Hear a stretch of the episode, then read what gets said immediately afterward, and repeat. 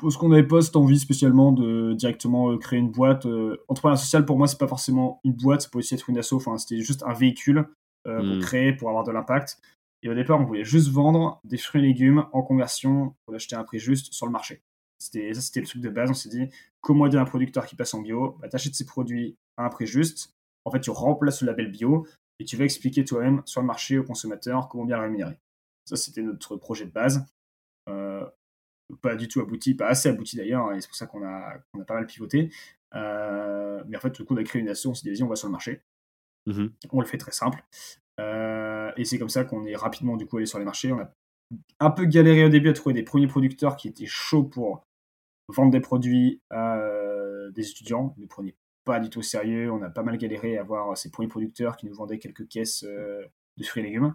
Alors, comment tu as fait justement ça, tu vois, cette partie-là? Parce que tu arrives et euh, ils peuvent se dire encore un énième qui veut avoir de l'impact, mais il se rend pas compte ça. parce qu'il n'a pas l'expérience, il est jeune, etc. Comment tu fais à ce moment-là pour euh, euh, arriver à convaincre?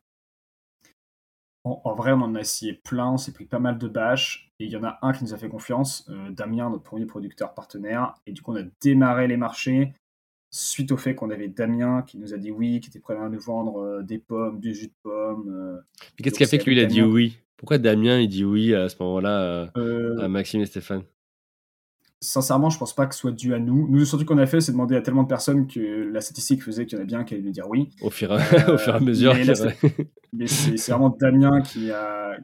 Enfin, c'est parce qu'il a un background euh, qui n'est pas un background d'agriculteur euh, type. euh, euh, lui, il a pour le coup parié sur plein de jeunes euh, comme nous. hein. Mm. Euh, Il y a deux ou trois boîtes à Lille euh, qui sont toujours en vie, qui vont démarrer, parce que, notamment parce que Damien était prêt à, vendre ses produits, même en petite quantité. Sauf ça paraît con hein, de dire que pour un agriculteur, c'est chiant de vendre ses produits. C'est parce que vendre en petite quantité, c'est c'est relou pour lui. Il faut qu'il aille sortir deux caisses de son garage, qu'il les ramène, ça lui prend du temps, de la Mm. charge mentale pour pas grand chose.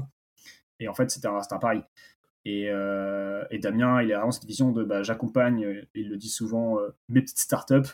Euh, je leur fais un coup de main. Et en fait, il y en a bien une à un moment qui va exploser et qui pourra m'accompagner encore plus ou qui accompagnera d'autres euh, sur différents sujets, hein, parce qu'il travaille avec d'autres sur des, des approvisionnements en circuit court ou euh, même des ventes de produits bio. Mais en tout cas, c'est comme ça qu'on a pu démarrer. Et en fait, le fait d'avoir démarré sur les marchés, commencer à avoir des premières ventes, commencer à avoir l'attraction, bah forcément, ça tirait derrière d'autres producteurs. C'était plus simple de les convaincre avec déjà une, une preuve de concept. Donc, c'est comme ça que ça a pu se lancer petit à petit. L'extrait vous a plu?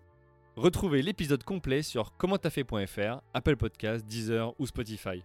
Inscrivez-vous à la newsletter pour recevoir chaque semaine le dernier épisode et des conseils entrepreneuriaux. À très vite